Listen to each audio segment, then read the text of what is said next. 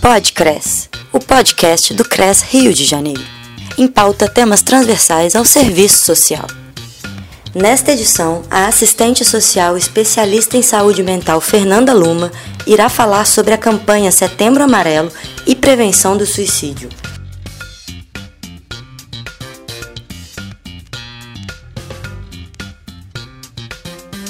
Setembro Amarelo é uma campanha do, do CVV, do Centro de Valorização da Vida, que busca trazer diálogo entre suicídio para a sociedade. Então, desde 2015, setembro, que ficou conhecido como Setembro Amarelo, busca conscientizar e prevenir o suicídio. A gente tem o dia 10 de setembro, que é considerado pela OMS o Dia Mundial de Prevenção ao Suicídio. E o objetivo dele é conscientizar as pessoas. A gente vai trazer à tona, vai abrir espaços de diálogo, vai fazer rodas de conversa, vai capacitar redes. Mas é importante que a gente pense que o setembro ele vem para chamar a atenção para a gente lembrar. Mas esse cuidado, se ele ficar só em setembro, ele não vai ter viabilidade. A gente não vai conseguir diminuir em nada as taxas de suicídio no Brasil. Importante que a gente leve isso adiante. Como é que surgiu o Setembro Amarelo? A Cor Amarela, é, ela veio por conta de uma história dos Estados Unidos de um rapaz chamado Mike M. Ele tinha 17 anos, era filho de um casal, Dale M e Darlene M, e ele se matou aos 17. E ele era conhecido pelas habilidades artísticas dele de refazer coisas. E ele pegou um Mustang antigo, repaginou e pintou de amarelo, ele gostava muito disso. Então, no dia do funeral, a família fez vários cartões com fitas amarelas e essa cor se espalhou. Os cartões tinham uma frase que dizia: Se você precisar, peça ajuda. Isso causou um efeito nos Estados Unidos de várias pessoas que começaram a mandar cartas, a falar preciso de ajuda, inclusive a maioria adolescentes da faixa etária do, do Mike. E a OMS, quando em 2003 ela foi criar essa data oficial do Dia de Prevenção ao Suicídio, ela adotou essa cor amarela em homenagem a esse movimento que foi iniciado pelos pais do Mike. Acho que a pergunta que traz inicialmente qualquer pessoa para uma discussão sobre isso é por que, as pessoas se matam e por que, que atualmente tem se matado mais. A impressão que nós temos é que as pessoas estão se matando mais e é uma impressão correta. Né? A gente tem aqui no Brasil de 2011 até 2016 a gente teve um aumento aí considerável dos casos de óbito por suicídio e olha que o registro ainda não é o mais ideal possível. A gente teve, o último número que a gente tem oficial é de 2016. É, a gente teve 11.433 mortes por suicídio. Lembrando que a notificação compulsória por suicídio é muito recente no Brasil, então esses dados estão muito maquiados ainda. E eles falam de suicídios efetivados, né? Esse quadro não mostra a tentativa de suicídio. A gente tem em média, duas a três tentativas anteriores ao suicídio de fato levando a óbito. Então a gente tem um número bem assustador quando se pensa nesse, nessa mentalidade.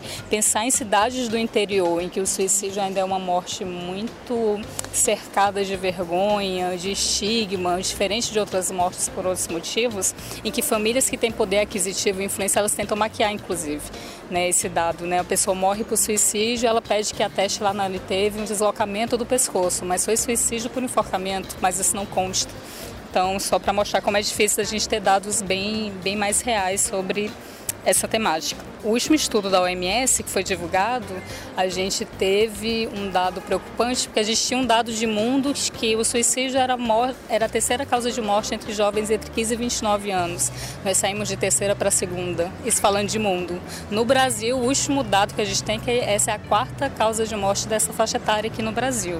Mas pensando que normalmente os países estão seguindo a tendência do mundo, é possível que a gente também tenha, esteja tendo essa essa mudança de quarta para terceira causa.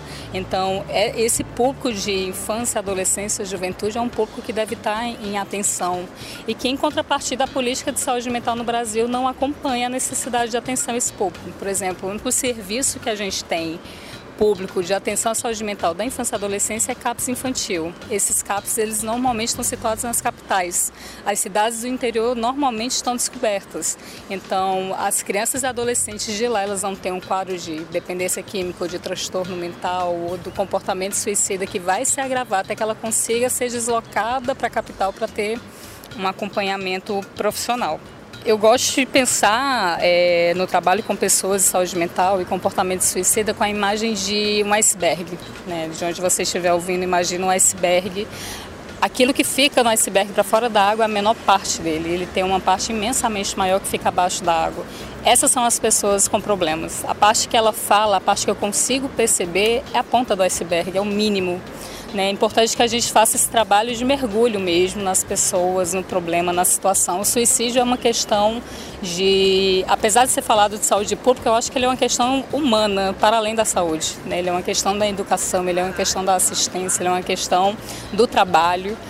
Quem que deveria pensar sobre isso? Quem que deveria buscar conhecimento sobre isso? O serviço social tem, tem um, um estigma, digamos assim, com a saúde mental desde a época anterior à reconceituação e muitos profissionais acham que tudo que envolve mente, que envolve emoção, não é algo que eu deva saber, porque eu não tenho disciplina sobre isso na faculdade ou porque, enfim, eu acho que tudo isso é do psicólogo ou psiquiatra. Esse é um imaginário coletivo. Né, e errado, porque pensa que entre 50% a 60% das pessoas que se matam nunca se consultaram, nunca passaram por, um profissional da saúde mental.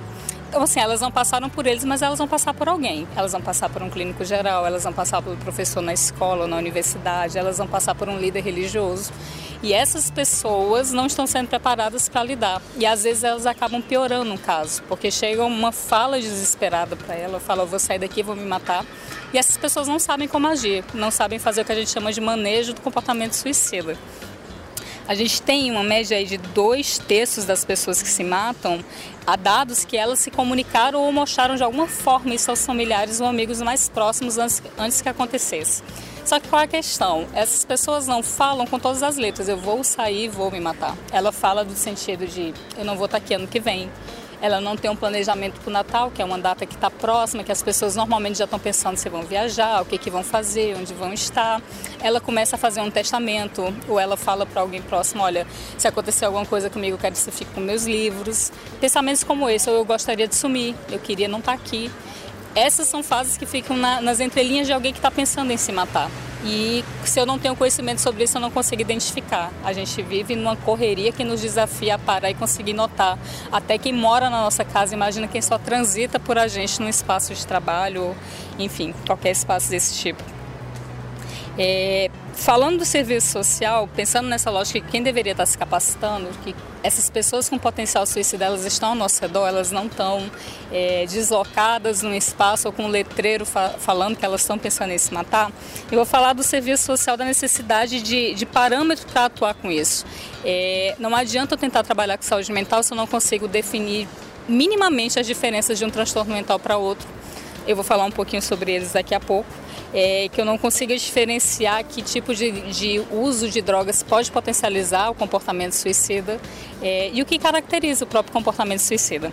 A, a, os próprios parâmetros do CEFES, é, do Conselho Federal de Serviço Social, eles colocam, os parâmetros para a saúde, colocam a importância de, de haver parâmetro da atuação profissional é, como entendimento da ação que se estrutura sustentada no conhecimento de uma realidade e do sujeito. É, eu costumo fazer um paralelo quando eu falo de não adianta eu querer trabalhar com pessoas com deficiência visual, pessoas cegas, e querer trabalhar com elas com material visual, se elas não vão acompanhar, elas não enxergam. Eu acho que é o mesmo paralelo de querer trabalhar com saúde mental, comportamento suicida e não conseguir diferenciar minimamente o que é transtorno mental, adoecimento mental, a diferença de autolesão para ideação suicida, para tentativa de suicídio para o suicídio efetivado. Então vou tentar diferenciar um pouco eles para vocês. A gente teve um número, um, um número crescente e preocupante de, do movimento de autolesão por adolescentes, principalmente, principalmente do sexo feminino. É, que é esse movimento dos cortes, cortes nos braços, no pulso, e não mais só aí. Por um, um efeito cultural hoje, por ser popularizado nas séries, filmes que eles assistem, é, e alguns pais começarem a visualizar que o filho estava se cortando, eles começam a sair do pulso, que é mais visível, e cortam as pernas, por exemplo, o alto da perna, que não dá para ver se ele estiver minimamente vestido. Então, isso fala da necessidade de conhecimento e proximidade, intimidade mínima para conseguir visualizar que esse adolescente, por exemplo, está se cortando. Nem toda pessoa que comete autolesão, ela é uma pessoa que está pensando em se matar naquele momento da autolesão há um pensamento que foi muito difundido culturalmente de que quando eu me causo uma dor, um dano físico, eu desfoco da dor emocional. É verdade. O problema dele é porque ele não é a única verdade. Essa é uma forma de você desfocar da dor emocional, mas não é a única. Eu posso fazer terapia para desfocar da dor emocional, posso fazer meditação para desfocar da dor emocional, posso ouvir música, dançar, ler um livro, assistir um filme, várias coisas, mas elas não são faladas e focadas nas séries que esses adolescentes assistem, mas os adultos não. Uma pessoa pode se autolesionar por anos e não cometer suicídio e ficar só nesse movimento de, de desfocar da dor. Ou ela pode fazer um movimento evolutivo, né? inclusive de aumentar o processo de corte, mesmo sem querer se matar, ela acabar atingindo uma veia que vai sangrar mais e, e chegar ao suicídio de fato. Bom, essa autolesão. A gente tem depois nesse, nesse mecanismo de, de escada agravante a ideação suicida, que é esse pensamento do vou me matar e começa a fantasiar como é que seria o meu funeral, quem que vai se arrepender de algo que fez comigo, quem que vai comparecer, né? Algo que a maioria de nós teve em algum momento da vida, na adolescência, essa fantasia. Brigava em casa, alguém terminava um relacionamento e entrava nessa fantasia. Eu quero saber o que, que ele faria se eu morresse. Ou quero saber o que, que ele faria se eu fosse embora. Até aí, passar pela cabeça é algo humano. Eu preciso saber o que é que vem depois desse pensamento, como que ele é trabalhado, como que ele é colocado para fora. Né? Pensar que essa adolescência de hoje, que até faz movimentos mentais parecidos com a gente, com o que a gente já fez, ela tem menos suporte emocional do que, que a gente tinha. Então isso tende a se agravar. É, e aí no próximo degrau a gente tem as tentativas de suicídio. Como eu falei, né, a gente tem uma média de duas a três tentativas anteriores ao suicídio ser efetivado. Isso nem sempre porque a pessoa muda de ideia, isso porque alguém chega e evita, isso porque a pessoa na hora faz um primeiro corte e tem medo da dor, sente dor e ela para, né? Ou porque ela não tem informação de qual quantidade ou que método usar para de fato morrer e aí ela acaba indo para o hospital e não necessariamente vindo a óbito.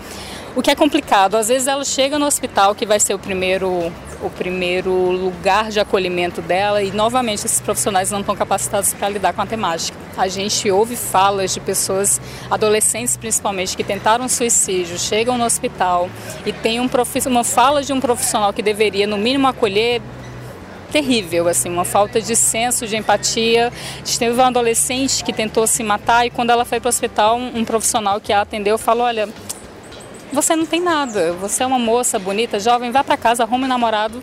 E ele resumiu todo um problema complexo em arrumar um namorado e falar de beleza estética para a garota. Isso piora porque, assim, a cada fala de você não quis se matar, isso é frescura, se quisesse morrer, tinha, tinha morrido mesmo, não tinha só tentado. Eles reforçam o movimento de angústia e se torna meio que um movimento de questão de honra morrer da próxima vez que tentar, para não ter que voltar e ouvir tudo isso, né? Ser desacreditado pelas pessoas que o cercam. Por isso, esse cuidado no que fala e no que deixa chegar para alguém que tentou suicídio, porque isso é um movimento que a gente chama de gatilho. Isso pode aumentar a angústia, aumentar a certeza dele ter que morrer porque ele vai sentir um problema. E aí, na, na, nesse último degrau, a gente tem o suicídio de fato, que a Organização Mundial de Saúde chama de ato intencional de causar morte a si mesmo. É, a escolha do método do suicídio ela nunca é aleatória, ela está muito ligada a fatores culturais, sociais, principalmente hoje em dia midiáticos. Né? A gente teve uma série chamada 30 Reasons Why, os 13 porquês, é, veiculada no Netflix, ela causou o que a gente chama de efeito contágio, efeito verde de uma maneira assustadora. Ela aumentou cerca de 30% o número de suicídios da faixa etária dos atores do filme na época que ela foi vinculada. Inclusive, alguns países fizeram um movimento de tentar barrar a entrada da série lá, o que é impossível na época da internet. Né? Se não sair no Netflix, eles vão baixar, vão mandar, enfim. Depois de uma briga histórica que teve o movimento de saúde mental, a gente conseguiu finalmente retirar a cena do suicídio da Hannah da primeira temporada. Aquela série de detalhes de mostrar ela se cortando não existe mais. E isso é um ganho da saúde mental, porque a gente entende que isso causa efeito contágio. Quem assiste e já está pensando em se matar, ele vê um meio eficaz, ele vê uma popularidade em morrer daquele meio, e aí ele vai tentar provavelmente da mesma forma. Isso é chamado de efeito Verte, por causa de um livro do Goethe, que romantizou muito o suicídio no século XVIII, em que o jovem Goethe se apaixonava por uma amiga, não era correspondido, ela se casava com um amigo deles, e no dia do casamento ele se matava, vestido a caráter, com uma arma de fogo. Aquele livro ele dispara uma série de suicídios de homens da mesma faixa etária, vestidos com a mesma roupa, com a cópia do livro ao lado. Por isso que a gente chama efeito gatilho, ou efeito contágio, ou efeito verde. Falar sobre suicídio não causa suicídio, né? Falar onde procurar ajuda, o que que é, a importância de colocar para fora a sua angústia, isso não causa suicídio. Divulgar um suicídio causa suicídio. Por isso que a gente tem, é, principalmente cidades do interior, é mais fácil a gente visualizar porque a gente conhece mais as pessoas. Quando tem um suicídio, normalmente na semana seguinte ou no mês seguinte vai ter mais dois ou três. E as pessoas às vezes ficavam questionando, mas por que isso? Tem alguma coisa? Espiritualizava a questão, alguma maldição na cidade. E na verdade era apenas efeito contágio. Isso hoje é muito piorado porque se antes a gente só vinha instrumentalizar a mídia, o repórter, que havia uma responsabilidade pelo que divulgava, inclusive porque podia virar processo contra o meio de divulgação dele. Hoje a gente tem todo mundo como mídia pela rede social. Então é comum, por exemplo, alguém tem, faz um suicídio dentro da casa, vai uma série de curiosos, fotografa e dispara pelo WhatsApp. Você vê quase em tempo real como aconteceu. Aquela cena da morte é uma cena que causa gatilho, porque ela causa um, um sofrimento mental até para quem não está pensando em se matar. No mínimo, ele abre uma, uma parte de questionamento e crises existenciais do porquê que as pessoas estão fazendo isso. Isso independente de conhecer. A gente trabalha na, na questão do suicídio com vários níveis de afetação sobre o suicídio. Né? Alguém que não conhecia, mas começa a pensar na morte, pensar na angústia, ou se identifica com a causa que elencaram como seu possível motivo que nunca há um, mas as pessoas gostam de elencar um. Ah, se matou porque era gay, a família não aceitava, se matou porque era gordo e tinha problema com estética, se matou, enfim. Vão pegando respostas fáceis para algo que é tão complexo, é tão difícil de, de responder. É, e a gente tem também um dado aí sobre essa questão do método que é preocupante, que é a casa como principal cenário de suicídio ainda no Brasil. Então, assim, como promover essa proteção dentro da própria casa?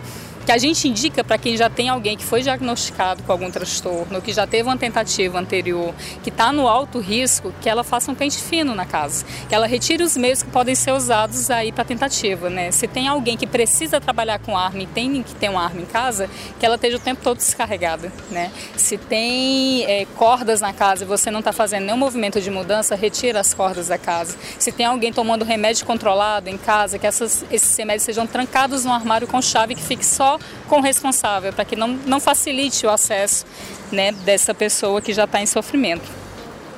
Bom, dos métodos mais utilizados no Brasil, a gente tem o enforcamento, é, o suicídio por arma de fogo, o que traz uma temática preocupante porque o Brasil está no movimento de libera, não libera arma de fogo desde as eleições de 2018. Quem trabalha com saúde mental fica muito preocupado para, para além de qualquer questão de segurança pública, que a gente sabe que no momento que liberar vai, vai mudar o quadro. Se hoje é enforcamento e medicação, vai mudar esse quadro por arma de fogo.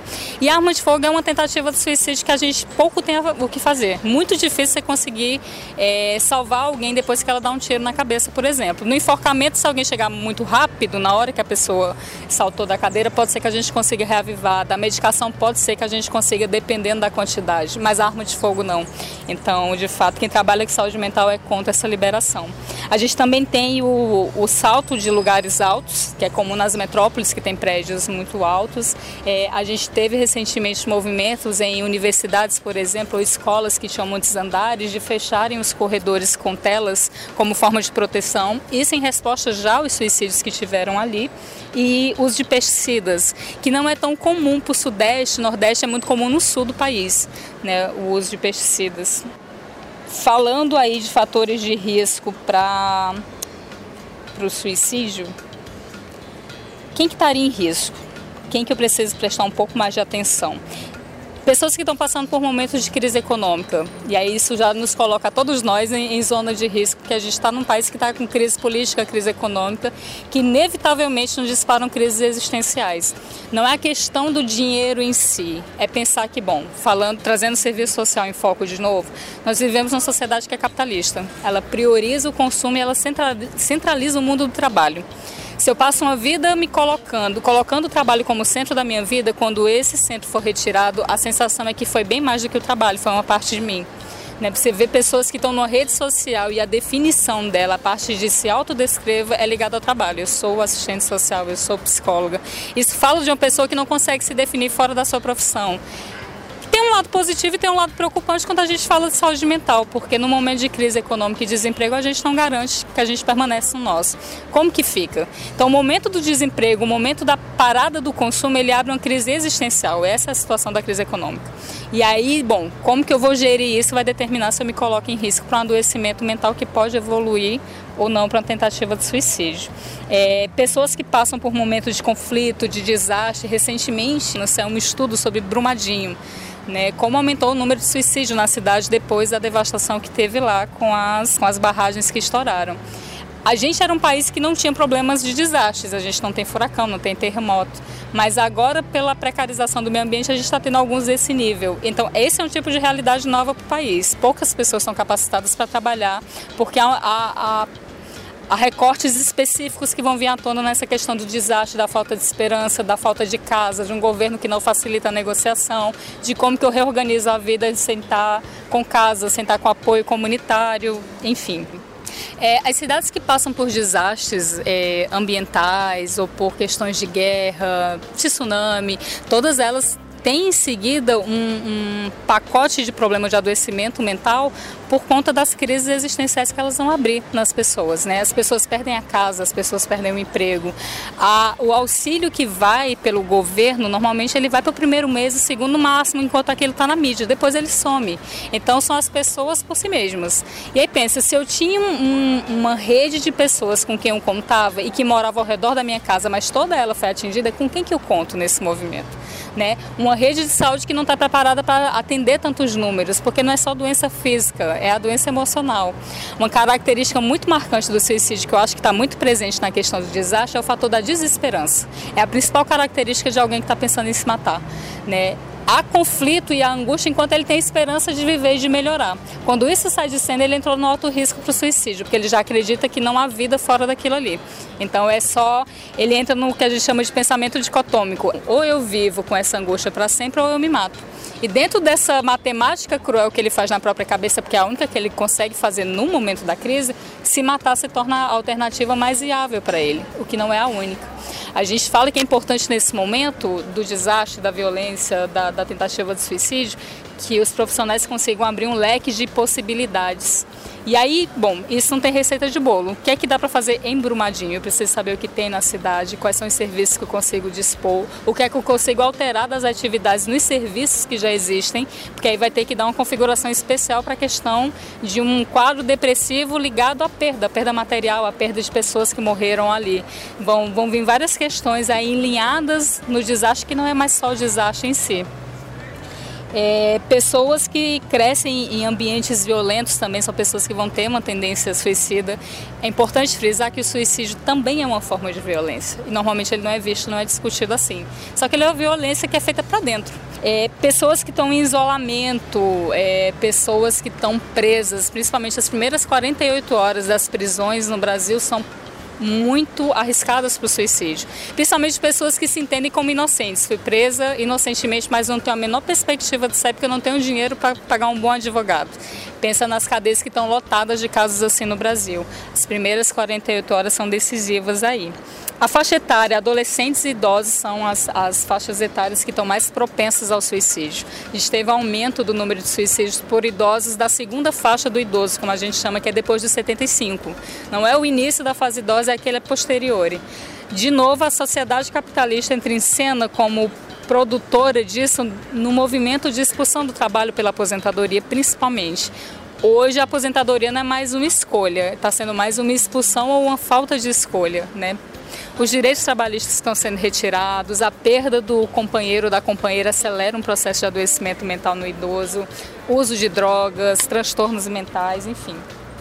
Os adolescentes, como eu já falei, a gente está aí no Brasil, essa é a quarta causa de morte dessa faixa etária de adolescentes e jovens entre 15 e 29 anos.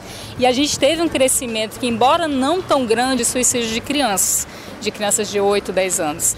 É algo que normalmente a nossa geração tem muita dificuldade de olhar para isso e enxergar. Pensar numa criança com depressão, pensar numa criança tentando se matar, é algo que dá uma bugada no nosso cérebro, né? Parece algo não natural, algo estranho para a nossa geração. Mas está começando a acontecer, né? E de novo, nós não temos tantos serviços quanto seriam necessários para atender e trabalhar essa perspectiva de saúde mental na infância. A situação de violência, questão do desastre, abuso sexual é um dos principais gatilhos ligados à tentativa de suicídio na infância. Mas isso muito dependendo de como os adultos ao redor dela vão reagir. A questão do abuso para a criança, dependendo da faixa etária, quanto mais nova ela for, ela não entende o abuso como a situação problemática que o adulto entende. E às vezes o adulto, ao saber, ele cria uma situação que retraumatiza a criança.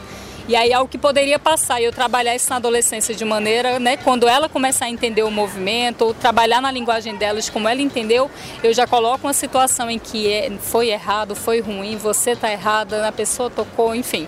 E isso causa angústia, uma angústia que não se resolve. E aí alguns pais entram no movimento de vergonha de que isso venha à tona, não leva a criança para uma terapia, por exemplo, não fala para ninguém, tenta resolver tudo dentro de casa e a criança cresce com um comportamento ali adoecedor que vai virando uma, uma bola de neve, que normalmente vai explodir na adolescência. Temos uma questão de gênero muito forte no suicídio também. Os homens lideram os suicídios efetivados no Brasil. Eles usam meios mais letais como arma de fogo, diferente das mulheres que usam mais medicamento.